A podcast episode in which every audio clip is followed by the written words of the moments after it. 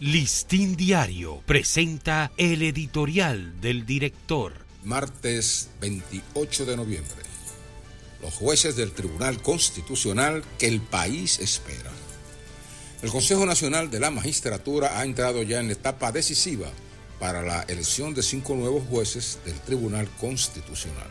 La sociedad tiene puesta su mirada y su atención crítica a este proceso y más que nunca se percibe que está alineada en la esperanza de que este proceso de evaluación de candidatos culmine robusteciendo la independencia y autoridad del Tribunal Constitucional.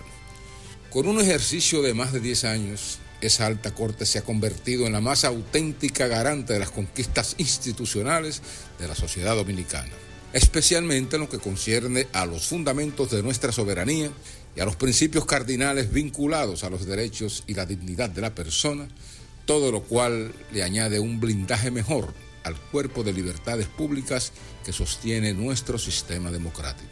Y todas esas conquistas se han logrado porque el Tribunal Constitucional ha estado tutelado por jueces probos no comprometidos con grupos políticos, empresariales o intereses transnacionales esta es justamente la garantía que debe ofrecer el Consejo Nacional de la Magistratura en este crucial proceso de renovación del TC.